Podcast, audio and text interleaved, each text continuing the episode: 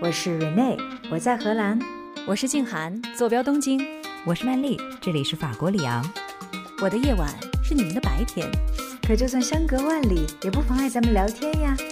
欢迎收听时差八小时。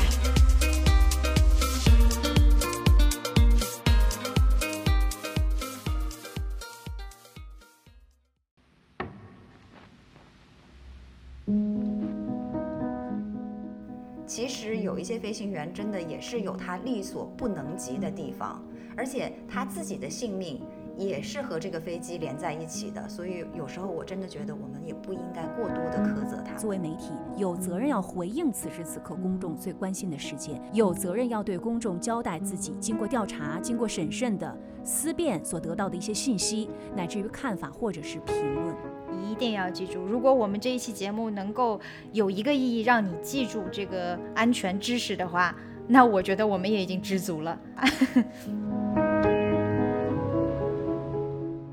欢迎收听本期的时差八小时，我是住在荷兰阿姆斯特丹的 Rene，我是住在东京的静涵，我是住在法国里昂的曼丽。最近呢，真的是有很多的事情让我们又操心又揪心啊。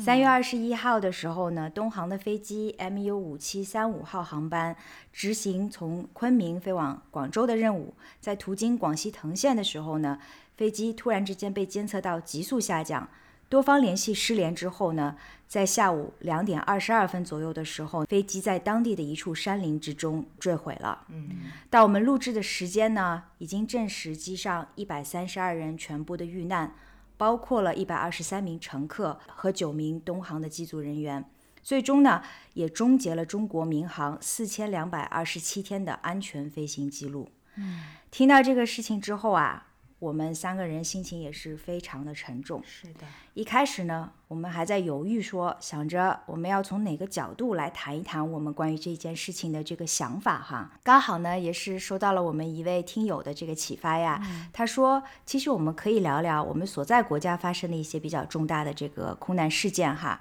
所以呢。在这样的一个提醒之下，我想，其实我们今天可以做这样的一期节目，借着他山之石呢，从侧面来看一下其他国家在空难发生之后呢，在紧急救助啊、事故的原因调查、报道、遇难者的安置，还有与遇难家属的沟通等方面，都有一些什么样的故事，好吗？嗯好的。怎么说呢？这一期的主题呢，还是有一点点沉重哈。嗯。但是呢，我们也是希望，就是大家在听完了这期节目之后呢，能够学习到一些安全的知识，听一些故事，除去了不可抗力之外呢，还能够用这些知识来武装自己，保护自己，也同时呢，保护身边的人，好不好？是的，非常有必要。嗯。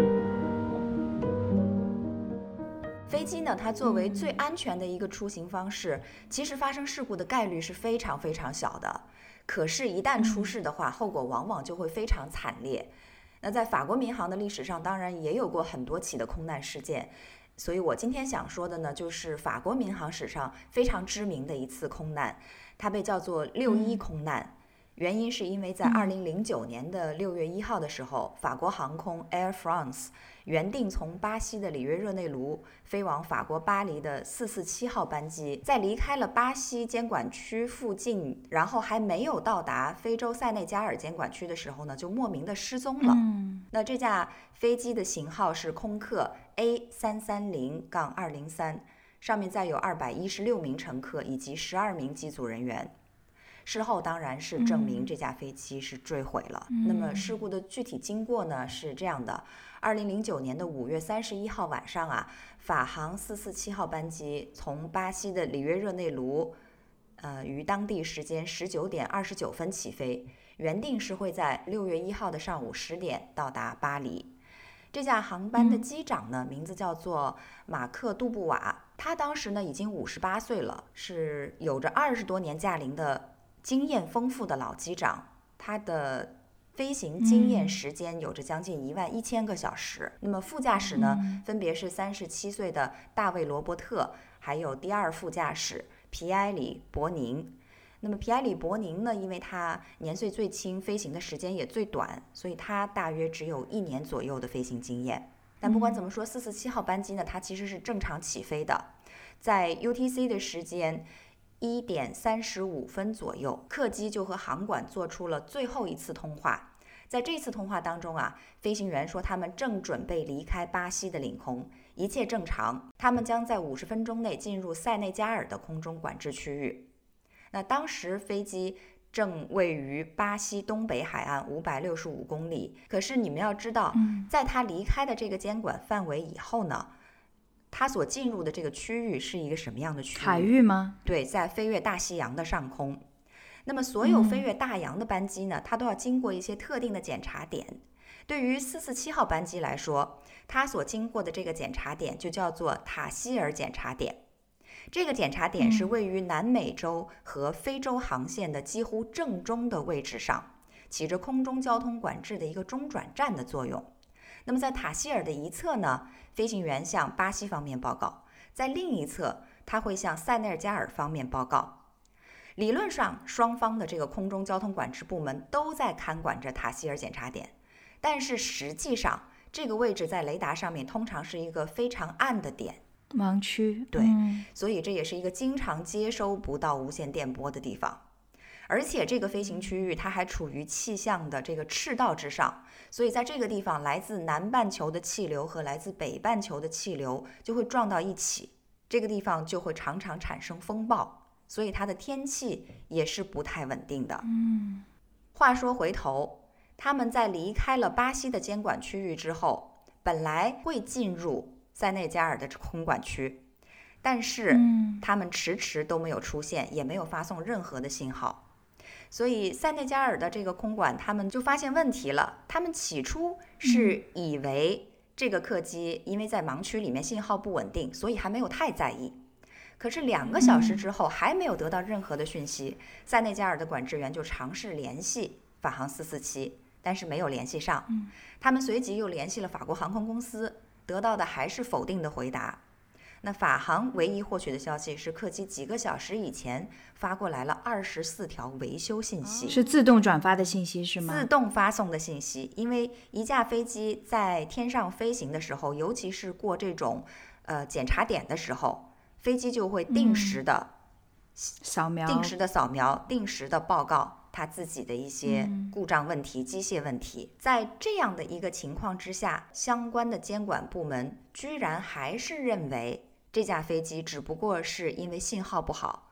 所以就是跟他们处于一种联系不上的状态。对，他们这心怎么这么大呀？是的，毫不着急。二十四条维修信息就没有而且两个小时之后才尝试第一次去联系他们，因为可能那个地方的盲区确实是比较司空见惯了，他们就觉得 哦，在那个地方没有信号是正常的。那一名法国航空公司的维修员呢，还尝试去联系四四七号航班，也没有得到回复。但是后来客机已经到了预定到达法国本土的时间了，管制员依然没有联系到四四七号航班。他们按照时间推测，正常情况下，飞机的燃油都该已经被耗尽了。那这个时候，他们意识到可能真的出事儿了，于是 航空公司开始通知乘客家属，飞机失联基本上意味着。确定在大海里面坠毁了。他们不是先查一下这件事是不是真的，就已经开始联系家属了。他们对他们在这个时候倒是确定的非常快。对，哎，他们有没有关于飞机失事的整个的 procedure？我感觉很随意。没有，开始不着急，后来马上就确定了。对，在没有任何的基事实基础之上。这架飞机在当时的情况下，哈，对于外界的人看起来是一个什么感觉呢？就是这架飞机非常神秘的就失踪了。感觉被外星人给绑架了，是的，进入到了 第几太空？对，所以呢，从六月一号下午开始，四四七号航班失联的消息就传遍了全球。那它怎么会失踪的如此悄无声息呢？事故调查的重任呢，就交由法国航空安全部门民用航空安全局 BEA 来负责。可是这架飞机从开始组织寻找到打捞上来它的黑匣子。一共花了有两到三年的时间。那为什么会这样呢？是因为这架飞机失事的那个区域，我们刚才提到了嘛，它不仅是这个监管上雷达电波到不了的一个盲区，而且那一片海域呢，也是非常的情况复杂。四四七号班机呢，它坠毁的这个地带，其实就是一个海底布满了山丘以及峡谷等地貌的这样一块地方。这是说明它搜救特别难，是吧？对，是的，嗯，据说他们在底下的深度呢，就是如果我们把它倒过来说是一个高度的话，它堪比安第斯山脉，哇，但是它位于的是水下三到四公里的深度。曼丽，刚才我们都听到了，这个很匪夷所思哈，就是先是消失了，然后他们就法航又宣布了，但是到底是由什么导致了这一架法航飞机的坠毁呢？是由于人员的操作失误，还是天气原因，还是说这个飞机？本身的对故障，或者就是？恐怖袭击嘛，等等哈，就是因为一般可能都会有一些不同的猜测，是它到底是什么原因？你提了一个好问题，这个四四七号班机它神秘的消失以后啊，确实引发了人们的各种原因猜测。但是这一切呢，当然都是逼迫着大家一定要把黑匣子赶紧找到，才能够知道最正确的原因嘛。嗯，但是最关键的黑匣子被找到呢，是在两到三年以后了，是在二零一一年的时候。把这个黑匣子从在海底四千米的地方打捞了上来。那么打捞上来之后呢，大家终于知道了内情，也找到了肇事的原因。那么肇事的原因呢，最后给出的结论也是几经反复。一直到二零二一年，也就是去年的时候，事件似乎仍然在继续反转当中。那么，根据最新的二零二一年的这种说法呢，就是一个双重的失误：一个是操纵人员由于经验不够丰富，所以他有一个误操纵；另一方面呢，就是有一个叫做皮托管的东西失灵，而导致了这起空难事故的发生。说起这个皮托管失灵啊，会导致什么样的后果呢？皮托管呢，它是装在飞机机身外部的小圆管，它是测量飞行速度用的。如果皮托管不工作了，那么这个整架飞机它就不知道飞行的速度是什么，那么自动驾驶系统呢就会关闭。而皮托管的探针它是伸到风里面的，也就是说，如果任何一个探针被灰压住或者被冰晶堵住了。那么飞机就有可能突然自己切换到手动控制状态，而很不幸的是，这一架 AF 四四七班机呢，它就是遇到了这样的一件事情，因为它当时恰好碰到了一股风暴，那么这股风暴里面呢就含有冰晶，导致皮托管当时是结了霜，所以它就失灵了，导致这整架飞机它的计算机测不出飞机的飞行速度。所以它是强行的从自动驾驶状态切换到了手动驾驶状态。可是有这么多不巧的事情呢，就碰到了一起。当时的机长杜布瓦，因为他因为觉得飞机已经进入了稳定状态嘛，所以他就回去休息舱休息了，留下了两位副驾驶在机舱里面。而其中的一位副驾驶呢，他的经验非常的不足。然后不久以后，这个经验只有一年的右座副驾驶。注意到气象雷达的设置不准确，重新调整以后呢，就发现风暴的强度比预想要强得多，而且很难避让。此时呢，机外的温度又异常的高，这表明空气对流的程度极其剧烈，造成飞机的爬升性能下降，不足以上升到更高的高度。那么失速的警报呢就被触发了。可惜的是，两位副驾驶都没有做出任何的回应。听来听去，就是有经验的机长去休息睡觉了。让两个新手来这个操控，结果这两个新手呢也是两个棒槌。第一副驾驶还不是个棒槌，还是个经验挺丰富的飞行员呢。对，他的飞行时间还挺长的呢，有六千多个小时。总而言之呢，就是两位副驾驶忽视了一直在响的失速警报，而飞机呢就因此失速转为高速下坠。而这个时候呢，机长才回到驾驶舱，可是。在如此危急的情况之下，他依然选择坐在后面观察指导，而不是回到左座去接管。所以他们三个人还在简单讨论当前的情况，但是没有一个人提到失速的可能。尽管失速的警报几乎一直在响。等到他们讨论的结果终于意识到飞机的确是在高速下坠的时候，他们试图去挽救这整个的情况，已经太迟了。几秒钟之后，整架飞机就坠入了大海。我觉得我们可能有一个共同的感受哈，就是说，其实这些飞机上的机务人员，他们肯定都是竭尽全力，因为他们的嗯命也在飞机上面，他们肯定不是说对吧，就是很草率的。但是从这个刚刚曼丽讲的这个过程来看，的确是好像有一失职之嫌哈，只能这么是讲。的，我想这也是最后法庭判决的一个结果，是吧？目前为止，是不是目还在？前为止是的，嗯，目前为止就是二零二一年的五月十二号，巴黎法院它是推翻了两年前的裁决，认定法国航空公司和飞机制造商空客应该继续因为过失杀人罪而接受审判。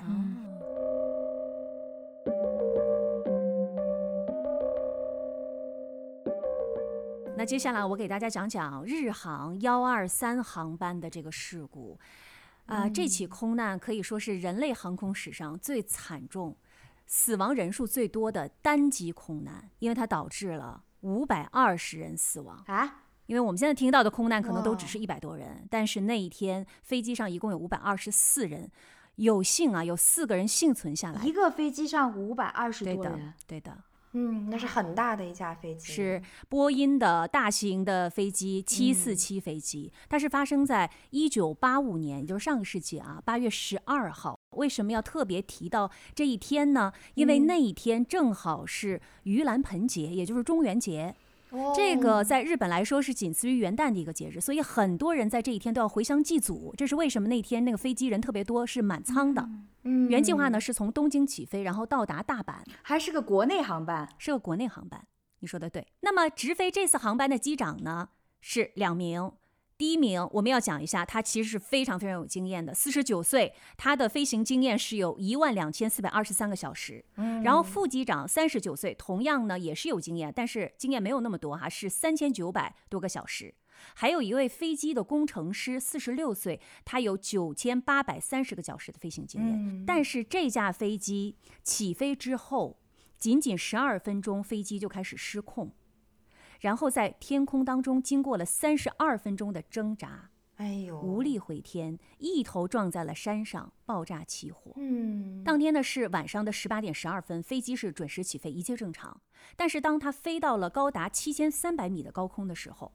这个时候机舱的尾部的舱顶突然就发生了巨大的爆炸声，然后一块天花板就震下来了。这个时候舱内瞬间就失压了，所以所有的那些氧气面罩也都脱落了。下来了，对，这个时候机组人员并不知道飞机这个巨响的原因是什么，虽然他在驾驶舱已经听到了哈，嗯但是他们知道的是飞机有爆炸声，而且的这个机舱已经失压了，所以他们就开始迅速行动。然后不到一分钟的时间里面，机场和副驾驶同时向地面发出了七七零零，这个其实就是一个紧急情况的一个代码。代码他们向东京空管中心请求说，我们要下降高度，而且呢，我们要准备返航，返回到东京羽田机场。迫降，嗯，对，然后东京的这个空管中心说行，没问题，同意他们的全部请求，而且给了他们返航的方向，还有他们的这个空域这个优先权。嗯但是接下来的事情却让机组人员感到非常的棘手，因为飞机开始不受控制的开始摇晃了。嗯更加糟糕的是，这个机长和副机长控制不住，在尝试自己的这个操纵杆的时候，都发现飞机完全不响应操纵杆的动作。这听上去是很大的机械故障啊。是的，嗯接下来机械师就发现，他眼前的有四套液压系统的液压全都下降到零了。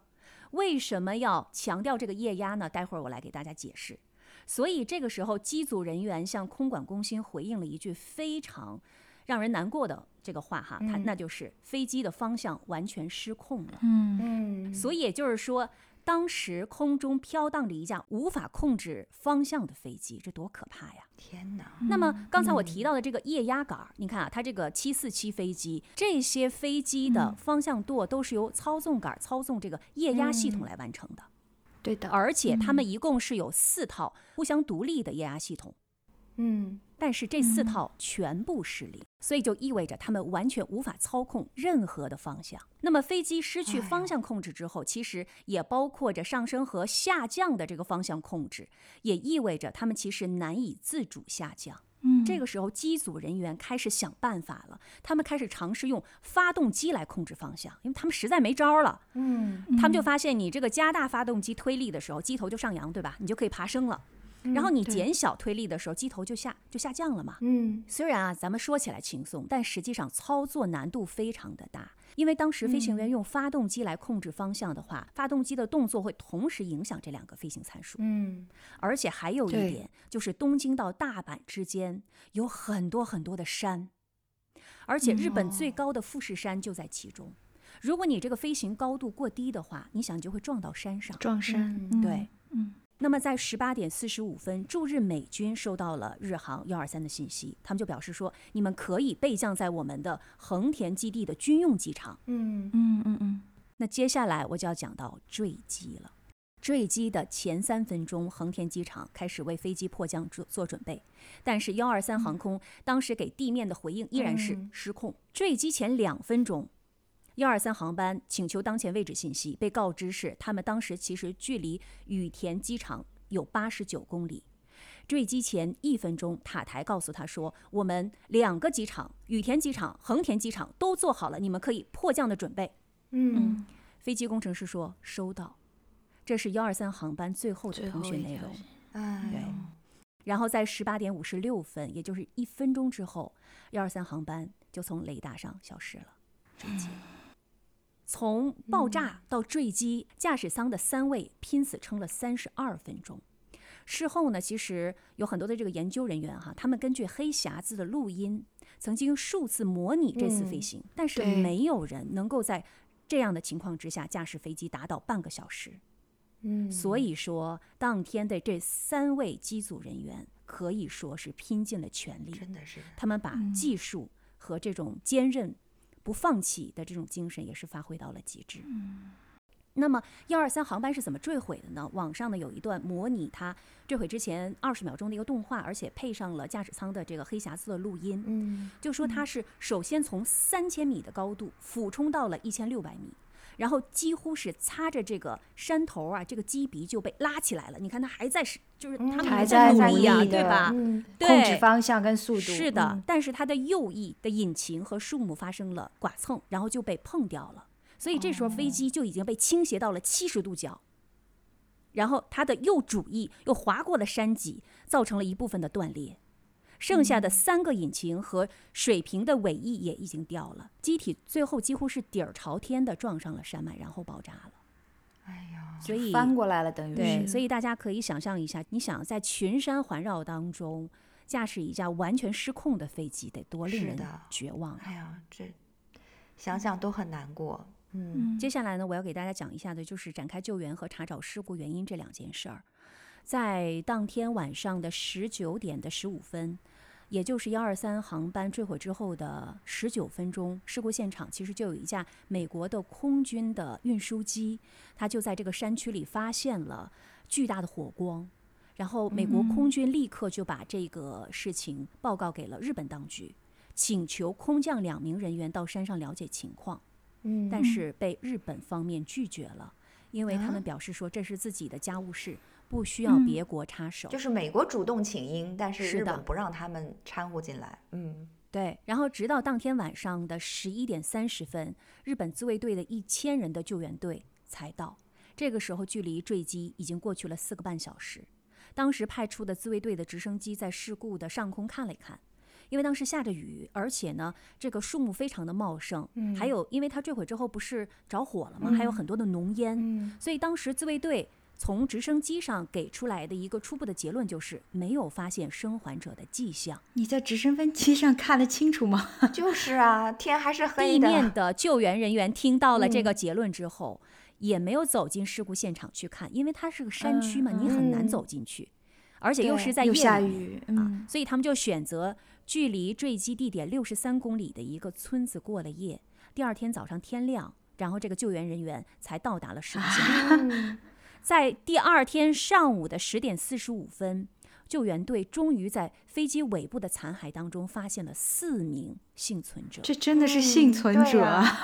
这样还能活下来。但是照你的说法，就是是在这之前，说不定还能有更多的幸存者，是不是？曼丽说的特别对，这四名幸存者呢都是嗯女性啊、其中一位是日航的空服人员，但是他当天没有班儿，他是以普通乘客的身份上的飞机。然后事后呢，就是由这位空乘人员哈，他叫洛河由美，他就说，其实坠机发生数小时之后，他还听到周围有很多乘客的这个呻吟声和说话的声音，而且他还在黑暗当中听到了直升机的声音，他以为可以得救了，谁知直升机又走了。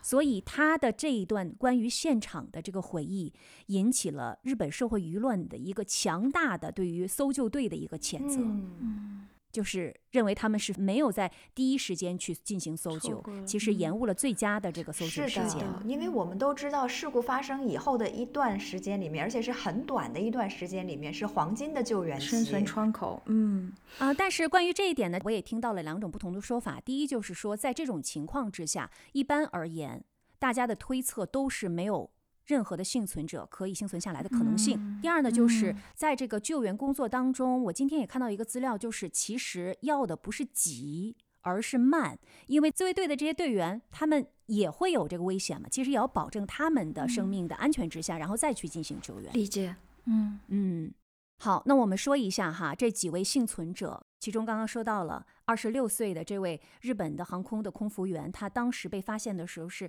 困在座位当中，然后还有一位是三十四岁的和八岁的母女俩，他们被发现的时候是妈妈和呃女儿都是一起被。卡在一个完整的飞机残骸当中，然后还有一个女孩，当时十二岁，被发现的时候，她是在飞机残骸的，就是落在那个树枝上面了。她是最后一位被找到的。然后这四名女性呢，都是坐在飞机的最后七排，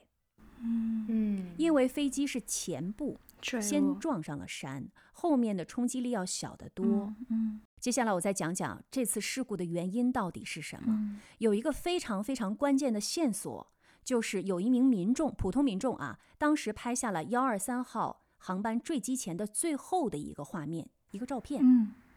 这个模糊的影子为日后的这个事故的调查提供了非常重要的线索。后来呢，就把这个模糊的照片放在电脑当中，努力锐化之后，就发现当时飞机的尾部的那个垂直的机翼啊，垂直的尾翼，啊几乎整个不见了，啊这非常的重要。嗯，空难发生的第二天，也就是在幺二三航班初次报告异常的这个附近的这个地域，就发现到了一个断裂的垂直的尾翼。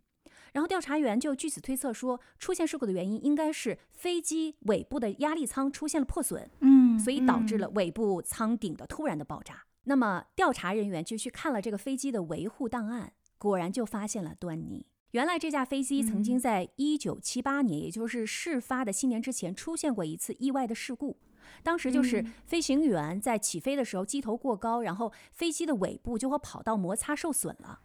哦，所以其实它的尾部已经原来受损过，但是当时的事故并没有出现人员的这个意外。嗯，日航呢在那次事故之后就委托波音公司的工程师对飞机进行维修，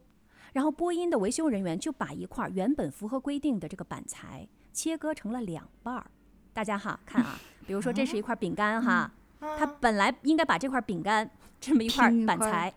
钉在上面，然后钉两排铆钉。但是他是怎么做的呢？他把这一块饼干，他把它掰折了，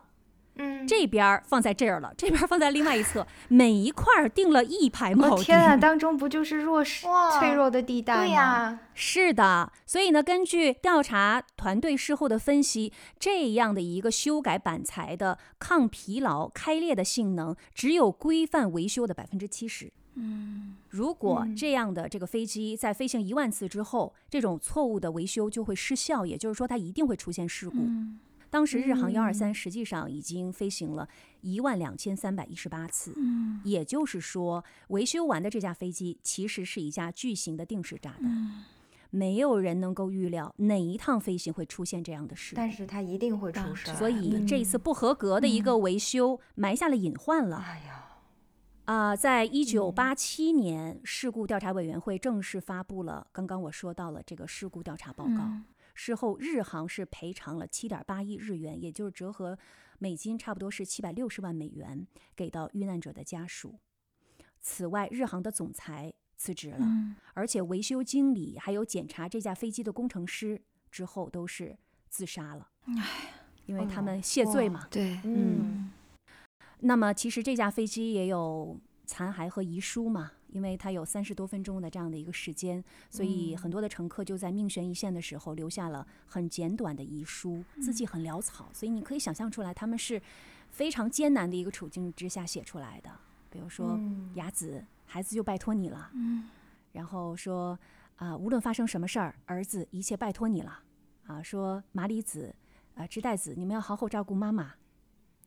在这些遇难者当中，当时呢还有日本的一位非常有名的歌星叫坂本九。然后在事故发生之后的很多年之后，哈，他的女儿在有一次节目当中就透露，他说事发当天他的爸爸早上锻炼的时候就说：“哎呀，今天的云移动的真快啊，我真的是不想乘飞机呀。”哎呦，没想到他后来真的就遇难了。一语成谶啊！嗯，是的，这就是关于日航幺二三航班遇难的一些经过。好，调整一下情绪，我再给大家介绍一下荷兰这边历史上最大的一个空难。嗯，荷兰阿姆斯特丹的国际机场是史基普国际机场，它也是欧陆最忙碌的航空中转机场之一，距离阿姆斯特丹的市中心呢有十五公里。嗯，一九九二年的十月四日下午两点多呢，一架从纽约飞往特拉维夫的以色列航空公司货机 AL 一八六二号航班经停阿姆斯特丹加油续航。飞机上装载的除了民用产品之外，还有一大批的以军的高科技的军用硬件的装备，包括了什么阿帕奇直升飞机的雷达啦、机载导弹啊、飞机引擎啊等等，you name it，就是全都是高精尖的武器装备。嗯机场装卸的时候，因为这个货物的敏感度啊，所有的工作人员都经过了层层的筛选，而且货物呢也是通过了这个高压舱的检查，防止潜在炸弹的这个威胁哈。但是当天的操作呢是一切正常，所有的这些仪器都通过了安保的检查。三个小时之后，飞机检查结束，飞行员到达现场。AL 幺八六二号航班呢是一架波音七四七飞机，又是一个七四七。又是一个七四七，嗯，因为它的这个机身宽大哈，是所以呢，这个飞机有一个昵称叫做 Jumbo，也就是大象的意思。嗯，这架飞机的机龄呢是十三年，虽然已经不算是很年轻了，但至少还有五年的这个服役时间。机长呢，时年是五十九岁。按照以色列航空公司的这个惯例啊，他是一位以色列空军的退役的军转民的飞行员，有着两万五千小时的安全飞行经验。我刚才比较了一下，嗯比二位都 double 的了这个都 飞行员的对经验都要更多。是，而随行的副驾驶呢，经验尚浅，三十二岁，驾驶 Jumbo 的这个经验呢，刚满一年。当天的天气情况是什么样呢？天气晴朗，能见度非常的高。按照塔台的控制员的说法，就是你能够看到另外一个国家，因为你知道荷兰很平嘛，对吧？是一切检查就绪之后呢，飞机是在晚上六点二十分安全起飞。按照预计时间呢，他们将在五个小时之后抵达特拉维夫。根据航路的设计，一八六二号航班的这个飞行航线呢是会途经整个阿姆斯特丹的市区，包括了位于阿姆斯特丹东南角的一个居民区，叫做 Balma。这个 Balma 呢，它出名的地方就在于它坐落着荷兰最著名的这个俱乐部阿贾克斯的这个球场。哦，而除此之外呢，还是一个人口相当密集的居民区，尤其是七十年代之后，政府在这个地区注资新建了几十座规模非常大的这个廉价的公寓楼，每一座楼都有上百户的这个居民，居民数呢是高达数千人。啊，这是一个阳光正好的周日下午哈。巴尔马地区的这个居民，大家都是闲散的享受着这个周末的时光，其中呢就包括了居民们另一家，她和她的丈夫呢是他们有着一双正当年的十六七岁的儿女。当天呢，这一家还非常开心的去了教堂。他们所住的这个楼呢，是一座叫做 Kronavin 的这个公寓楼，一共是十一层楼。他们住在公寓的五楼。嗯，傍晚的时候呢，全家在商量着晚饭怎么安排。那父母呢就决定了说要去隔壁的小区家的朋友家串门儿，就把儿女自己留在了家里面。可是就当他们刚刚骑着车到达了朋友家，突然听到空中传来了一声的爆炸巨响。只见以色列航空公司一八六二号航班呢，是从一千九百五十米的高空，从东南角的方向俯冲下来，nose dive 撞到了他们的公寓楼 h o r o n a v i n 整幢公寓楼呢是从中间被拦腰截断。哎呦，原来呢，这一架货机在史基普机场起飞八分钟之后，飞进了居民区附近的一个一大片的湖区，叫做 h o y m i r 飞行员呢，当时就向机场的控制塔台发出了 Mayday 的求救信号，要求返回，紧急迫降。嗯，当时求救信号中所说呢，是说飞机的右侧的两个发动机同时发生了故障。嗯。那塔台接到了指令之后呢，整个史基普机场是清空了最长的跑道，所有消防警力待命，准备好了飞机在十分钟之后返回机场紧急迫降。嗯，可是就在六点三十五分，飞机在掉头返航的途中，却开始在空中打转，撞向了人口密集的这个居民楼。嗯，当时啊，住在公寓另一侧的十楼的这样有一个居民，他叫 Renus，他正在做晚饭，听到了他的宠物猫发出了惊恐的叫声，他不知道发生什么事啊，他就冲向了窗口，一看就发现了巨型的飞机向他的正面冲了过来，他的大脑是高速的回转，想着这次肯定死定了，嗯但是身体却是僵硬在了原地。嗯，六点三十五分这个时刻，史基普机场的控制塔台上面，一八六二号航班的雷达信号就从监视屏上面完全的消失了。而监控人员呢，可以通过能见度很高的这个天空，看到远处滚滚而起的浓烟。大火呢是蔓延了整个居民楼，不到五分钟的时间，十六辆救火车从阿姆斯特丹各个角落赶到了现场，开始援救工作。刚才我们说到十楼的这位居民 Renus，对吧？他很幸运的没有在撞击中失去生命，更加幸运的呢是他在邻居的帮助之下把门踢开，才使得他能够带着他的猫一起逃出了大火，幸免于难。这个时候还不忘猫。对，但是我们刚才开始的时候提到的 Malin 这一家就没有那么幸运了，他的那一双儿女都在撞击中丧生了。坠机呢是撞毁了十一层楼中的三十一间公寓，官方公布的死亡数字呢是四十三人，其中包括了飞机上的三位机组成员和一位随行的乘客。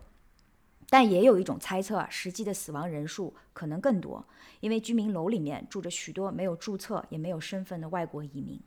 哦，这个呢就是空难发生的现场的情况。那接下来呢，我们来讲一讲调查阶段。荷兰航空安全局是迅速地组建了一个八人调查小组，组长是一位前军方的飞行员 Franz A. Hart，他有着二十年的航空事故的调查经验。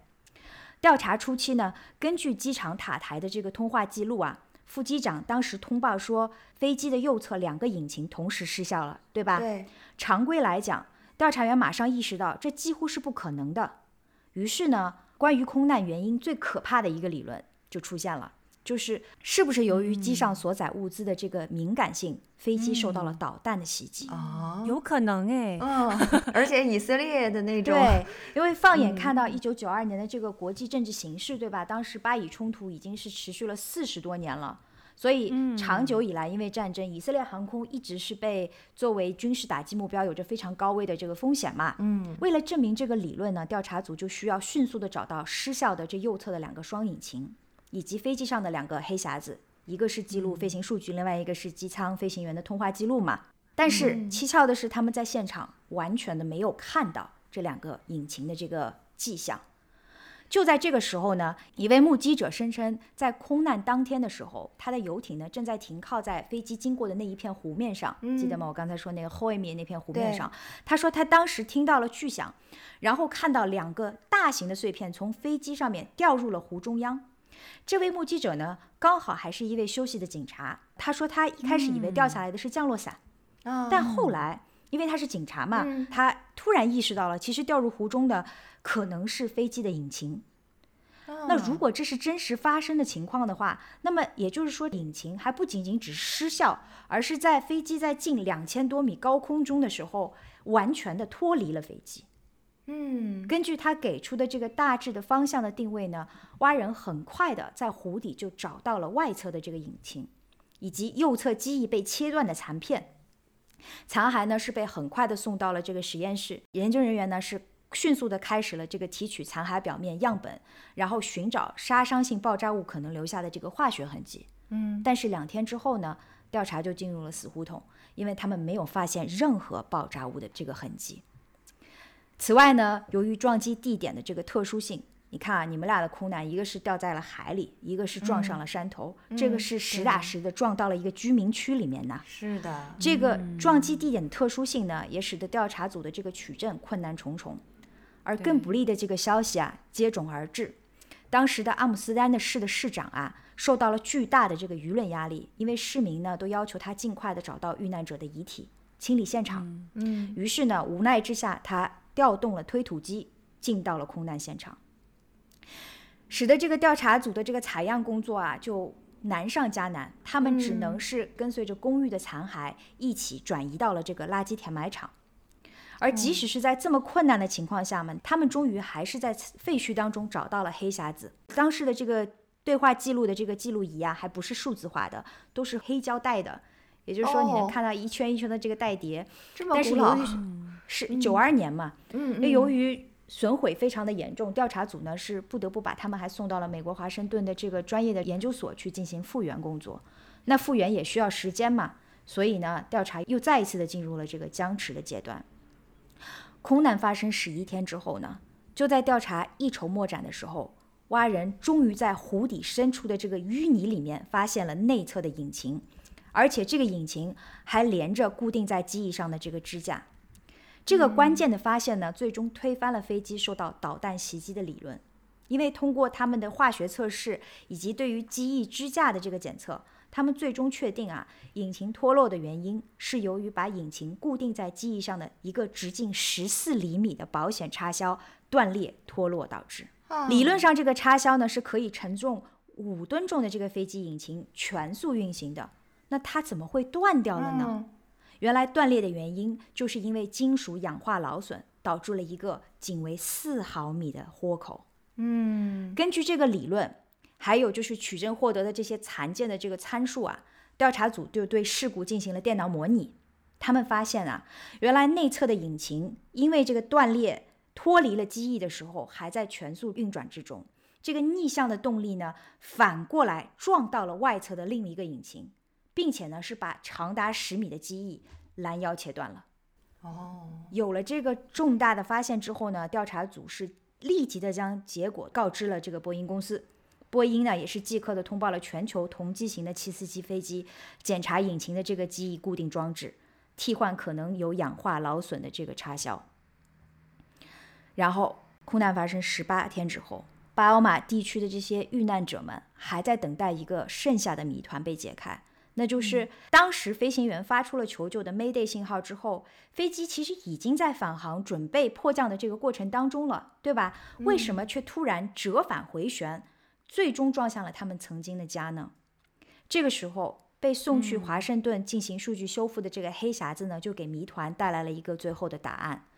调查组发现啊，就是在引擎脱落之后，飞机的液压系统完全的失效。就跟在日航的这个幺二三航班是一样的情况，嗯，它已经没有办法自动的去控制这个飞机的方向了，方向，嗯，它开始向右侧极端的倾斜。飞行员呢是用人力尽可能的将飞机调整拉回到了平衡的状态，但是当机长按照常规的这个起降程序减速准备降落的时候，飞机左侧的这个动力啊，使得飞机被指向右侧的这个向心力完全的控制，开始回转了嘛。最终撞向了大楼，而且调查人员的结论呢是，尽管当时只剩下了左侧的这个引擎的飞机其实是还可以飞行的，但是液压系统的失衡是最终的罪魁祸首。一旦飞机开始启动迫降的这个程序，在自动损害控制系统和液压系统都完全失效的情况下，它的坠毁是在所难免的。嗯，这个就是荷兰近代历史上最重大的空难事件。两个直径仅为十四厘米的金属插销的断裂，导致了飞机的坠毁，夺走了四十三条曾经鲜活的生命。就在空难发生的第二天呢，飞机撞击后在公寓上留下的那个巨大的窟窿还历历在目。搜救人员在大楼的废墟中呢，找到了 Marlene 她的一双儿女的遗体。法医见证人员呢，相信他们是在撞击的瞬间就遇难了。也许能够稍微带给这位母亲一点。安慰的就是他们没有在遇难的当时受太多的痛苦。哎呀，这是飞来横祸呀！你说。是啊，这个真是。空难中被炸毁的大楼呢，最终是被拆除了，取而代之的呢，是在遗址留下了一个露天的纪念馆。嗯，我还去看过，地上呢印着飞机撞向大楼的那一个雕刻，而墙上呢是留着遇难者的名字，但周围的大楼早已经恢复了往日的平静。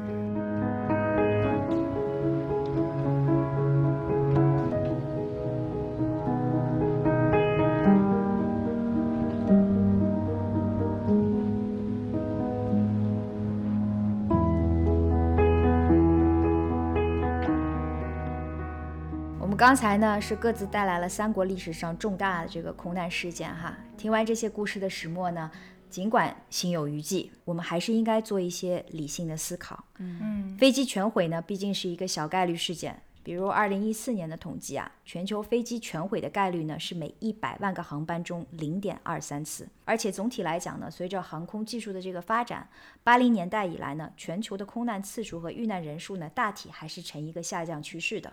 所以理性的想想，我们还是不能因噎废食、削足适履的。但我们呢，可以通过我们自己在日常生活中的一些知识的积累，增加一些关于航空安全飞行的知识储备。这样呢，可以在日常生活中帮助我们更好的去甄别风险、控制和抵御风险，也保护我们自己的生命安全。所以，我们接下来呢，这部分就来给大家增加一些知识储备。嗯嗯，首先呢，我先跟大家来总结一下空难发生的原因究竟有哪些。最常见的极端天气，对吧？那可能是我们能听到最直观的导致这个空难的原因了。风向的骤变啊，寒冷天气导致的机翼迅速的结冰啊，然后雾气啊、暴风雨啊、火山灰的乱流啊等等，都是恶劣天气导致了这个能见度骤降，也是引起空难事故主要的原因跟诱因。第二个呢是机械故障。比如法航事故中的皮托管，还有荷兰空难当中以色列航空的这个仅仅十四厘米的这个插销，三分天灾七分人祸呀。还有就是战争和军事冲突导致的原因，比如说二零一四年七月份的时候，马来西亚航空 MH 十七号航班在执行从阿姆斯特丹飞往吉隆坡任务的时候，经过了乌克兰顿巴斯领空，嗯，被山毛榉防空导弹击落。那这个真的是无法防范的这样的一个风险了哈。嗯嗯。接下来呢，就是网络攻击。一些网络安全专家呢，近年来提出，黑客可以入侵机场的塔台控制系统，导致机场的地面的航空交通疏导和管控完全呈瘫痪的状态。这还只是地面上的问题。安全专家还指出啊，他们侦测到机上的这个娱乐系统呢是有网络安全漏洞的。也就是说哦，理论上黑客可以通过入侵这些飞机上的这个娱乐系统来入侵飞机的控制系统。但是这种状况真实发生过吗？应该零星的呢，我是查到了一些国家公布了，就是黑客入侵，比如说军事防御系统、军事直嗯升机系统的一些信息，嗯也有民航飞机被入侵的信息，但是呢，目前谢天谢地还没有造成太严重的这个直接的空难结果。嗯嗯，接下来我要讲的七分人祸里面的一个非常重要的原因，就是人为指挥的这个失误。这边有个很极端的例子哈，零二年的七月份的时候，在德国和瑞士的领空呢，一架运载着六十个乘客的专机正在从莫斯科飞往巴塞罗那，乘客名单当中呢，全都是俄罗斯名流的孩子们，去往西班牙度假。当天晚上，这架飞机呢是在一万一千米的高空和 DHL 的一架波音七五七的货机拦腰对撞。天哪！事故的主要原因呢是人为的指挥失误。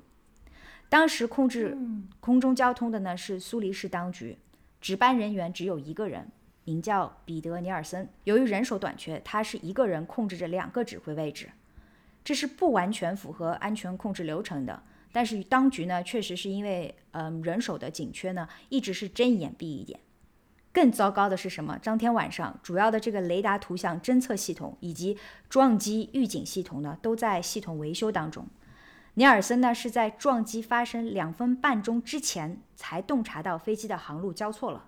但是当他哦发现的时候，哎呦，一切为时已晚，两架飞机拦腰对撞，一共七十一个人遇难。此后呢，瑞士、德国、俄罗斯公司多方的这个法律诉讼是进行了很多年。瑞士检方呢，也是在二零零六年的时候，空难发生四年之后呢，对当值的这个航空管控公司呢提出了过失杀人的指控。但是更为悲惨的是什么呢？尼尔森本人是在事故发生两年之后，二零零四年。被遇难者的一位家属亲手杀害了。嗯，对你说到这个细节的时候，我想起来了，这个报道我当年其实曾经看到过。其实尼尔森他确实是有一定的过失的，就是他在当时指挥这两架飞机嘛，因为两分半钟，其实这两架飞机如果一个往上飞，一个往下飞，还是可以错过去的。他给出了错误的指令，是吧？对，当时的系统是指定了一架飞机往上，他给另一架飞机给了人工指令，也让它往上，导致了撞击。结果他们俩就撞在一块儿了。是的，嗯，哎，人为指挥的失误呢，还有另外一个层面，这个可能大家都不会想到。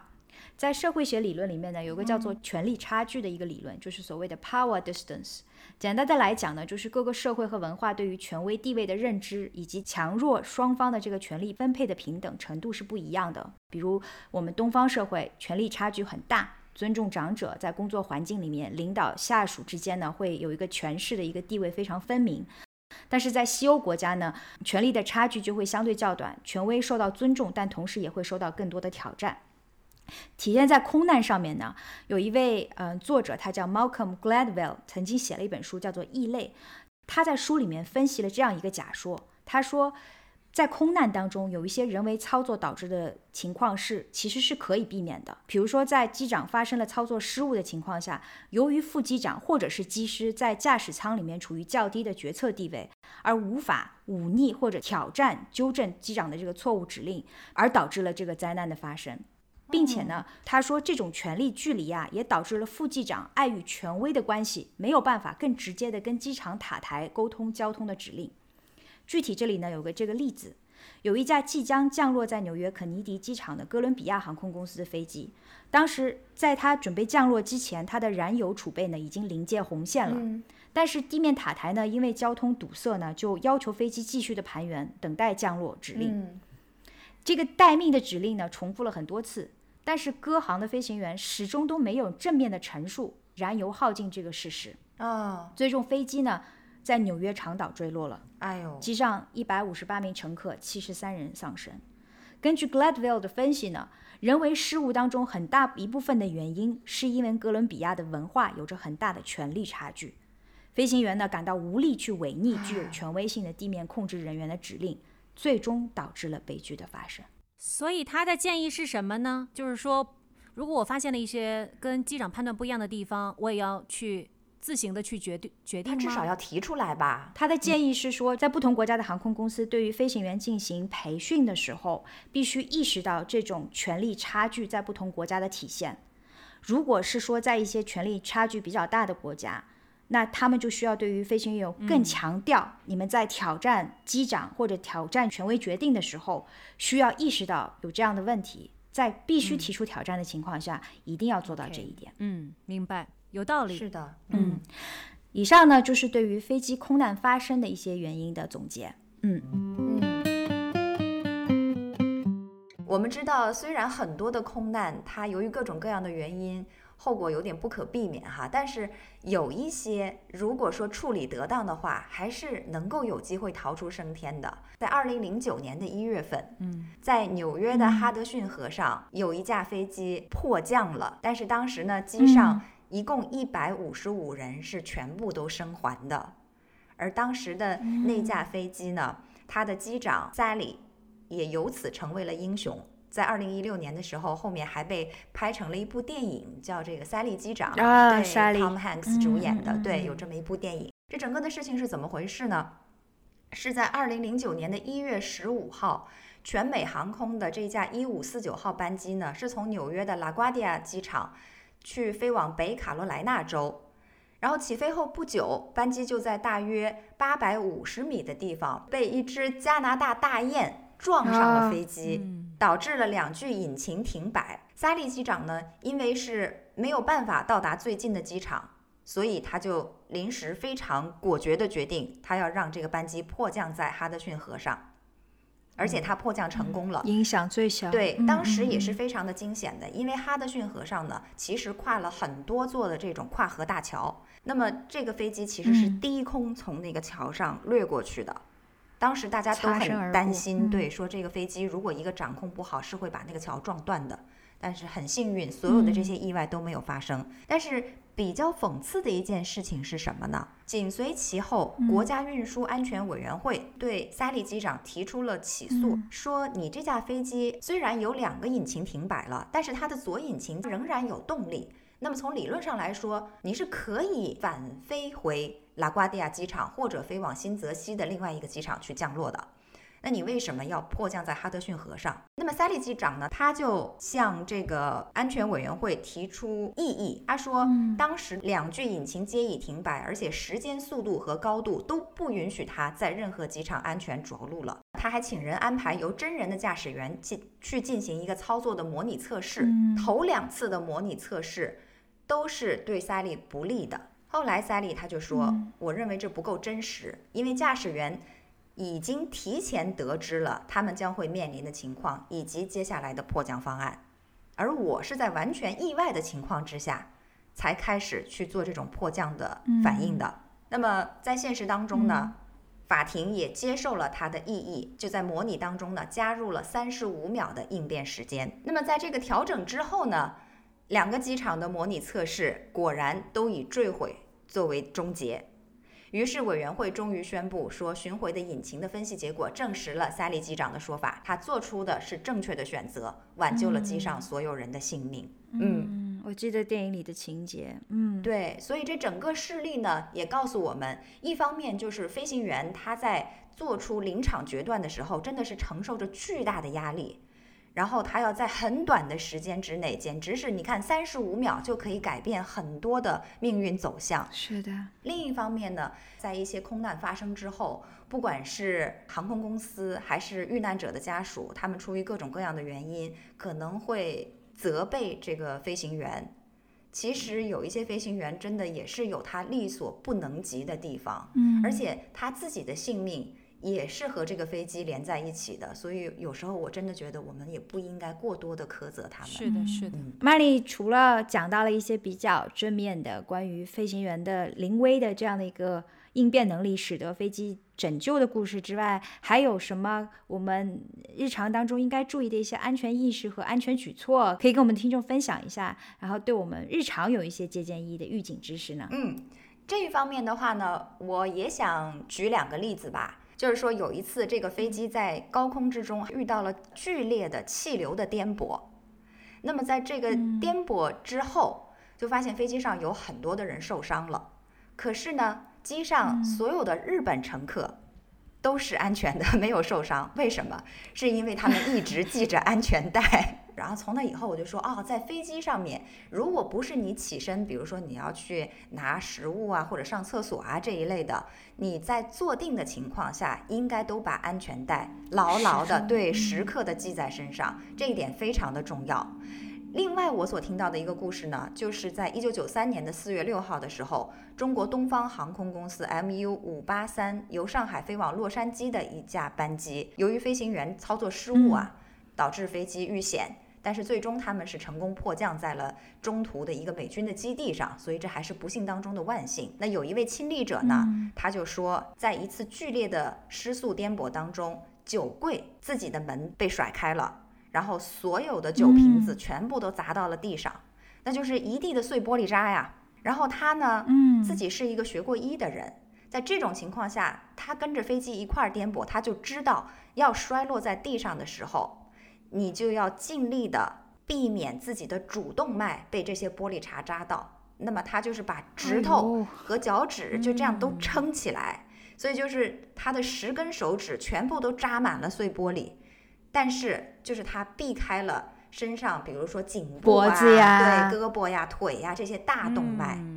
就诸如此类的一些细小的地方，都要学会如何去保护自己。我再补充一点哈，刚才曼丽说的这两点好像是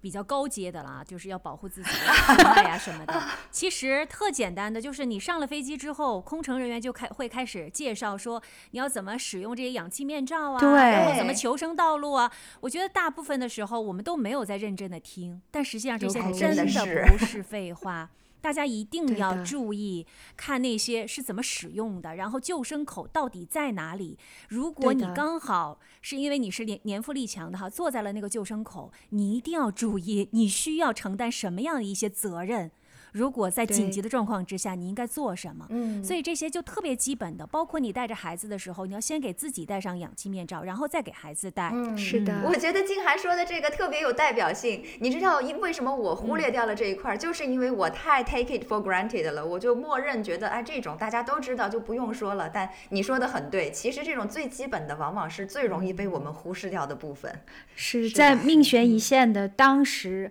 这一个小小的举动，细节决定成败，可能就能救你一命。是的，我我强调两点哈，第一个就是坐在救生通道的这些人，如果是空乘过来问你问题，说你是否知道坐在这里的责任的时候，你一定要想清楚你是否知道，并且如果你有问题，一定要问空乘。嗯，对吧？另外就是，如果你万一错过了安全指示里面的一部分的内容，在你的前座里面都有一张卡片，上面是描述着这个飞机的这个型号以及它的所有的求生的通道和出口的位置。哪怕你只是看那么一眼，有一个印象。当然，我们希望这个事情永远不会发生，但是万一在一个紧急状况下，可能就是能够救你一命的一件事情。我都会仔细的读，哎，把几个紧急的 exit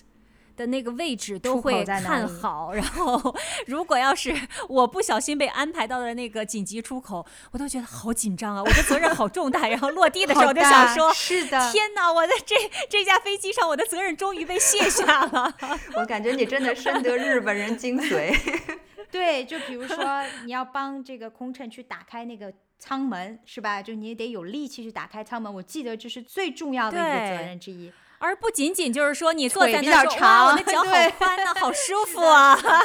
这个座位我真的很想坐。其实真的那个不重要，重要的是你的责任太大了。有的时候我就不会想去选那个座位，我觉得那个座位我可能没有办法 handle。对，所以，all jokes aside，大家一定要记住，一定要记住。如果我们这一期节目能够嗯有一个意义让你记住这个安全知识的话，那我觉得我们也已经知足了。是的，嗯，要有保护自己的安全意识。嗯是的，是的。嗯。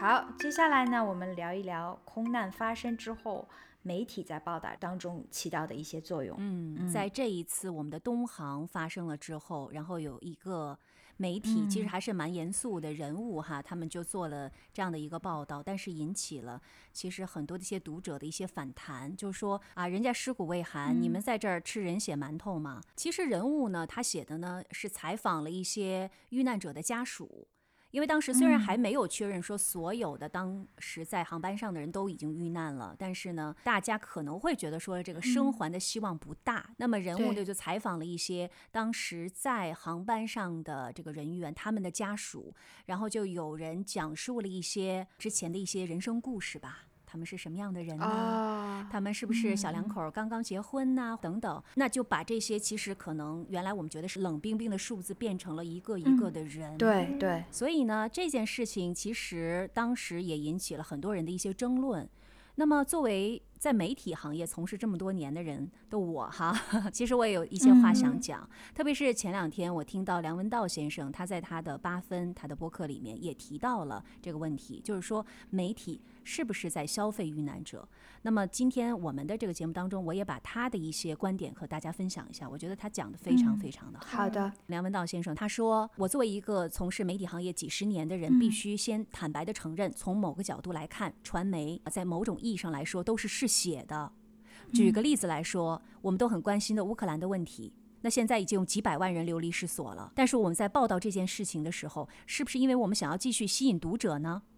那是不是也能够说我们在吃乌克兰人民和两边士兵的人血馒头呢？那在这个世界上发生重大灾难的时候，从来都是各个媒体点击率会更高的时候，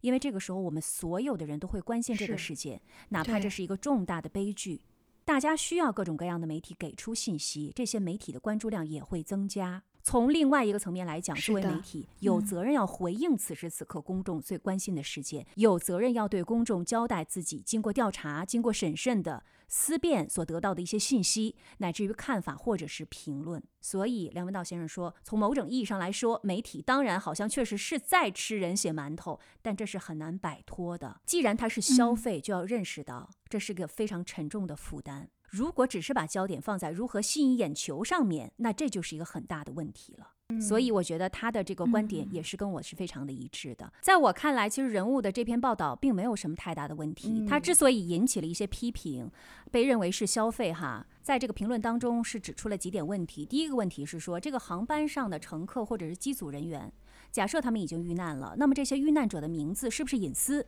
如果你这样写他们的，是不是应该用化名？对第二个问题呢，就是说，嗯在这些时刻去采访这些遇难者的朋友或者同事，会不会给这些本来就已经遭受了痛苦的人带来第二次伤害？嗯，那么首先我们来说第一个问题哈，我觉得这也是梁文道他讲到的，我很赞同的地方。意外事故的遇难者的人民要怎么处理呢？这些人作为我们的同胞。遇到不幸的事情之后，我们可能需要知道他们的名字，因为一方面要满足公众利益，因为或许我们会发现我们认识的一个人就在上面，这跟我们的利益相关。对，第二呢，就是因为这些人无辜死去，如果我们不知道他们的名字，反而忘记了他们的存在，也是对他们不好的事情。嗯，我记得瑞内也提到了，在荷兰的这次空难当中，事后纪念也建了一个纪念馆，所有的遇难者的人的名字都在上面，是的对吧？嗯，是的，我刚才也想到了这一点回应。嗯，那么第二个问题就是说，采访跟遇难者相关的人会不会给他们带来更大的伤害？这个其实在新闻伦理当中也是有一定的规则和规范的。假如记者哈在得知遇难者的信息之后，在调查当局，比如说这个官方正式通知遇难者的家属之前，你就联系他们了，这个是绝对违反新闻伦理的，因为记者是不具备告知家属的资格和权利的。但是，如果记者确定遇难者家属已经从正式的渠道知道了这个消息，他就可以联系家属进行访问的邀约了。如果拒绝，那就不再采访了嘛。对吧但是要注意的话，这种规定只限于遇难者的家人、遇难者的同事或者是朋友，一般是肯定得不到官方的通知的。哦，所以呢，可能会出现在被记者告知的情况。所以，一般在传媒的伦理的规范里面，这种情况是没有问题的。但是，其实往往呢，这一次我看到的一些有一些很不负责任的这些短视频呐、他们就在第一时间空难的第一时间就说我我就是那个。呃，改了改签了的人，哦对我就是因为当时报道说有一个人改签了嘛，他说我就是好像是因为绿码的问题。对，嗯如果只是想着怎么去吸引眼球，就会有一些很奇怪的内容。嗯那这些我觉得那完全就是在消费这件事件以及遇难者了。所以大家还是要做一个区分哈。这也是为什么今天我想把这个报道当中的复杂的伦理问题，想要把它提出来讨论的一个原因。是自媒体的丰富呢，是丰富了我们所有人接受信息的这个渠道，但同时呢，这些自媒体不一定就能够去受制于这种新闻伦理的这个系统的训练。嗯所以我们在甄别信息的时候，我觉得其实常识就已经很重要了，对吧？我们要用常识去看这个信息的真实性，以及它是否符合我们的伦理标准，都不用想太精深的道理。对，嗯其实关于遇难者的名字呢，我印象特别深的就是我在美国纽约看到九幺幺纪念馆嗯的那一幕，然后所有的遇难者的名字密密麻麻的刻在上面。我当时的那一幕真的受到了非常大的震。撼是的当你看到那个名字的时候，你才知道那个背后都是一条条鲜活的生命，以及一个个的家庭的破碎。对的，所以。名字被告知，这没有任何的新闻伦理的问题。是的，尤其是当你想，就是那些遇难者的家属到了现场，你能够想象，就是他们找到自己的亲人的名字出现在墙上那一瞬间，他们内心的那种感情吗？就感觉是好像、非常的复杂。对，就天人相隔，但是好像在那一刻又连接起来了一样。所以我觉得遇难者的身份被 recognize 是非常重要的，是对他们死者的一种尊重。是的，刚才瑞内正好提到了遇难者的家属，那么我最近也是看到了记者采访了马航三七零的遇难者的家属，嗯因为这个事情已经过去了一段时间，所以他们也是相对而言比较平静的，他们也说出了自己的一个心声。呃，首先记者就问他说：“按照您的经验，空难发生之后，家属最需要的是什么？”嗯那么这位家属就说：“我们觉得最需要的就是最准确、直接、快速、透明的信息，这其实是对家属最大的一个心理援助了。”对，还有呢，他就提到说，在新闻发布会的时候，必须有足够的医疗人员、心理辅导人员就位的情况之下，给家属优先发布消息，这些都是。应该得到的尊重和保障，因为在三七零的时候，马航就是在家属反对之下突然发布了一个消息，嗯当天晚上就有一个老人，就是一个家属啊，就没有被抢救过来。哦天哪，哦，那么这种二次伤害，呃，其实在这些空难的事故处理的善后工作当中，都应该是被避免的。这很可以理解啊。作为遇难者的家属，他们其实就是想通过最透明和最快速和最正确的途径，知道遇难者在他们生命最后一段经历了什么呀？嗯，那么记者还问到他说，事故的原因，您觉得是不是对于遇难者家属来说最重要的？嗯，他说这个绝对是。嗯，其实对他们来说，这是一个 closure 嘛。对。那么还有呢，就是一个残骸和遗物的收集工作。因为呢，他注意到，就是在一些空难之后，就会用挖掘机嘛，嗯，那么，可能是为了尽快的找到黑匣子。但是他也提到说，在这个工作之前，有多少家属得到了飞机上能够确认他们家属的遗物呢？也就是说，你上了挖掘机之后，可能很多的遗物就被破坏了。嗯，那么他们嗯其实希望能够尽量的得到一些和这个自己的亲人离世的亲人的一些联系吗。我就想到了你刚才说到日航一二三航班上面，他们发现的遗物当中，有很多人匆忙留下的最后一笔的遗书。你说到那一段的时候，我真的就是感觉自己即使没有办法跟他们完全同理，但在那一刻也真实的感受到他们当时那种心情吧。是的嗯，太重要了，对于亲人来说，有这样的一份最后的告别。嗯还有一个问题就是，遇难者的家属需要什么样的心理援助？嗯那么，这位马航的遇难者的家属提到说，心理援助是需要长期的，打电话也嗯建立不起来联系，频繁的更换心理医生更是不好。嗯他说他当时就申请到了嗯马航的心理援助，至少是三四个月之后了，然后他就申请到了一到两次吧。所以他当时觉得这是非常远远不够的，他当时非常希望能够得到心理援助，嗯因为他当时的孩子特别小，嗯，然后他就想从心理医生那儿得到建议，因为他当时是母亲啊，是遇难者，说这个事儿，那我怎么跟我的孩子去说？对，然后没有人能帮助他，嗯，所以呢，他就采取了最保守的方法，就是什么都不说，什么都不做。哎呦，结果呢，他说就是他的孩子对奶奶的印象一天天淡忘了。那这种选择也是迫不得已，很无奈。嗯他认为早期进行心理援助是可以进行一定的避免的。嗯嗯，然后他也提到了一点，就是家属之间建立联系，帮助非常非常的大。我记得是哪一期啊？好像瑞内也提到了说 AA 在美国有很嗯多的一些、对这些、互助小组，啊嗯互助小组是吧？嗯那么他就提到了说，他们马航的这些家属之间的联系，比如说信息之间的传递，家属和家属之间张开嘴了，就是你们不是自我封闭了吗？对，然后包括你比如说情感的宣泄啊、抱头痛哭，都是非常有好处的。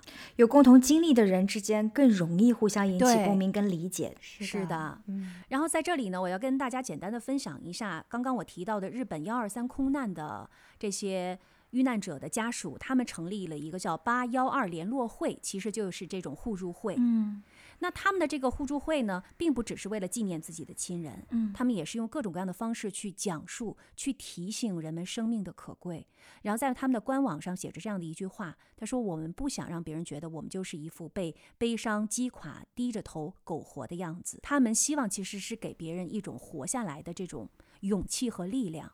然后在他们的这个互助会的呼吁之下，日本成立了航空安全启蒙中心。嗯后来，其他的重大灾难的遇难者家属也陆续的加入了，所以就那里就成了一个社区，一种文化了。其实过了很多年之后，他们的这个八幺二联络会，因为对国际飞行安全有重大的贡献，还获得了美国航空事故受害者协会的一个最高荣誉奖。他们也在事故发生地，然后建立了一个纪念碑。嗯在前几年，二零一五年的时候是空难的三十周年，嗯那一天，所有的遇难者的家属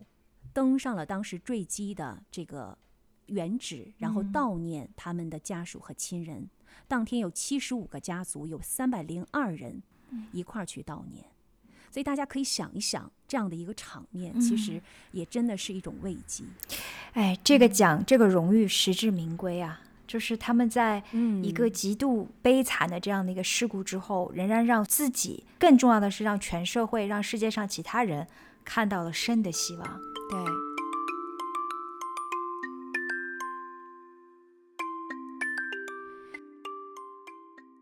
分享到这儿呢，其实我觉得我们的心情都是蛮沉重的哈，所以我其实特别想要给大家讲一个故事，因为读到了这个故事之后，我自己被疗愈了，我的心情好了非常非常的多。这个故事的发生的这一家人呢，也是在日本的幺二三空难事故当中的遇难者的家属。呃，这家人的爸爸他叫谷口正胜，他当时正去东京出差，然后他就要回到他的家里面大阪嘛。爸爸还没有回来的时候，这个时候电视里就播放了这个飞机失事的新闻。他们家的大儿子就打电话给妈妈说：“哎，爸爸是不是要乘飞机回来呀？”他的妈妈真之子就说跟他儿子说：“哎呀，爸爸有可能是坐新干线啊，再等一等哈，可能就一会儿就回来了。”嗯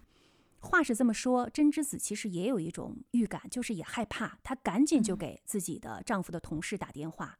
这个时候，同事的太太就哭着告诉她说，她的丈夫和自己的丈夫都在那架飞机上。然后你知道知道之后就晴天霹雳嘛，然后人就晕倒了，直接被送到医院去了。嗯他的大儿子当时十三岁，十三岁，我今天想一想，就是个初中生嘛。对，然后他就跟他妈妈说：“说妈妈，你在家里等着，说我和亲戚一起去空难现场去搜救爸爸。哇，十三岁的小孩儿，”对，对，十三岁的小孩儿，他爸爸当时就写了一个遗言，是真之子，孩子拜托了，六点三十，然后这个就是他写下遗言的时间吗？二十六分钟之后，飞机就坠毁了。哦。你知道他太太拿到这个遗书之后就就崩溃了，她非常非常的痛苦，然后也很自责，因为她其实曾经要求丈夫和自己会合之后，再从东京返回大阪等等，反正这些你知道，遇难者家属都是非常很多都是容易很自责的。对，如果发生了这个，嗯可能怎么怎么样？嗯对，是的，她的丈夫的遗体三天之后就被发现了，然后你知道真之子就透过电视屏幕看到儿子啊，还是个孩子，以家属的身份，在那个遗体安置所确认遗体的那个画面。哎呀，sorry，我我我要稳定一下情绪。这这个真的太难受了。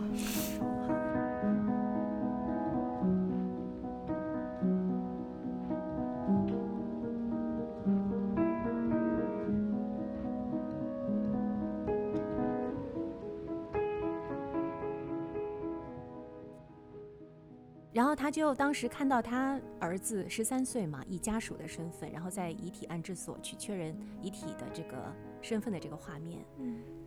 真的是心如刀绞。然后爸爸就被孩子带回来了嘛，然后他在机场见到妈妈的时候就说：“说妈妈对不起，我没有救得了爸爸。”啊，接下来要转折了哈，这个转折点在哪儿呢？空难发生之后的一个多月，小儿子当时九岁哈，跑过来告诉妈妈说：“妈妈，我们家院子里的柿子树结果子了。”嗯，日本的那个柿子树呢，呃，是基本上栽上之后八年才能结果。然后她这个是五年前她的丈夫亲手栽的，嗯，她当时栽就说说，哎，咱们等八年啊就能吃上柿柿子了。结果才过了五年，就足足提前了三年就结果子了。嗯，所以当时真之子就突然觉得说，是不是因为丈夫在天上看到自己每一天哭，就想让这个柿子树来替她安慰一下自己，嗯，所以她就开始收拾心情。她说：“我决定要养好两个孩子，因为这个是丈夫最后拜托她的。”对，然后他就努力的去工作挣钱，然后弥补孩子们缺失的这个父爱。嗯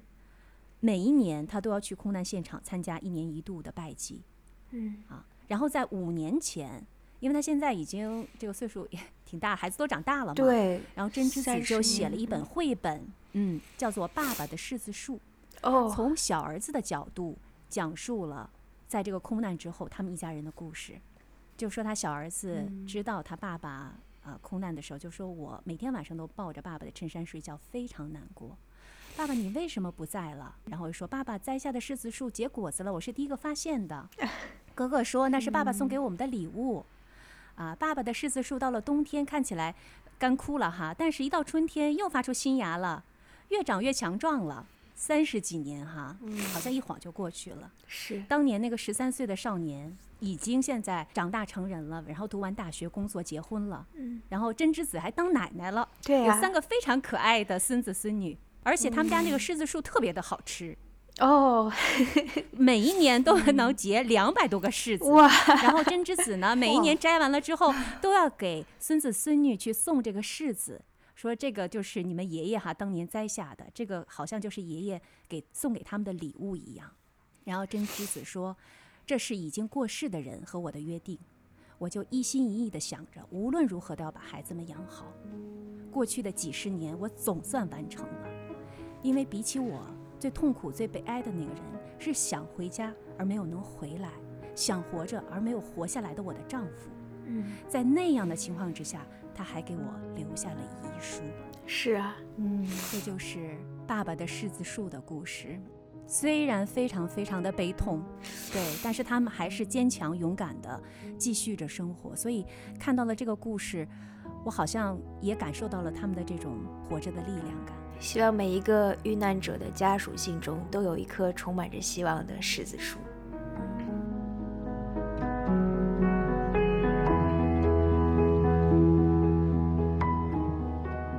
在这次的分享当中，我们三个人都讲了各自国家发生的空难，因为会涉及到一些 technical term，包括一些可能非常专业的一些呃情况。那如果我们讲的不够专业的话，如果我们说的有一些纰漏的话，哈，也请我们的听友，特别是从事专业的这些听友们来，然后给我们留言，告诉我们应该在哪些地方，然后还可以改正。嗯，对，说的很好。嗯，天灾人祸终不可避免，但是在生死之间的那每一个关键的时刻，或许都还有一些事情我们可以去做，去保护自己，也保护自己身边的人。而对于活着的人，也还可以心生深的希望，珍惜我们今天有的每一天。愿所有在空难中遇难的逝者们都能够安息，也祝大家都能起落平安。这就是本期的时差八小时，带着有一些些沉重，但是也有一些希望的心，我们跟大家告别，也期待在下一期跟大家再次相见。我是住在荷兰阿姆斯特丹的 Rene，我是住在法国里昂的曼丽，我是住在东京的静涵，我们下期节目再见，拜拜。大家再见。拜拜。